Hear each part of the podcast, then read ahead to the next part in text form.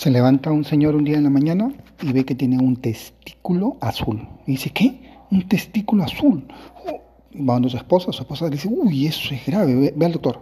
Se va donde el doctor, el doctor lo examina y le dice, mmm, es grave, es grave, hay que cortárselo. No, mi testículo, doctor. Sí, hay que cortarlo. le cortan el testículo izquierdo. Pasan dos días, sale de la ducha y de pronto ve el testículo derecho azul. Y dice, ¿qué? El testículo... No, también está azul. No. Y va donde su esposa, su esposa dice, no, que eso es muy grave, tienes que ir al doctor. Y se va al doctor. El doctor lo examina y dice, mmm, esto es grave, grave, hay que cortarlo. No, mi otro testículo.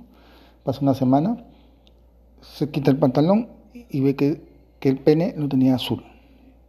Y dice, no, azul también. Se va al doctor de urgencia y dice, es grave, que No, doctor, ¿y cómo, cómo voy a ir a hacer del baño? Ah, muy fácil, ahí le ponemos un grifo y dos llaves. Incluso va a poder hacer este pichi caliente y pichi fría. No, no, no.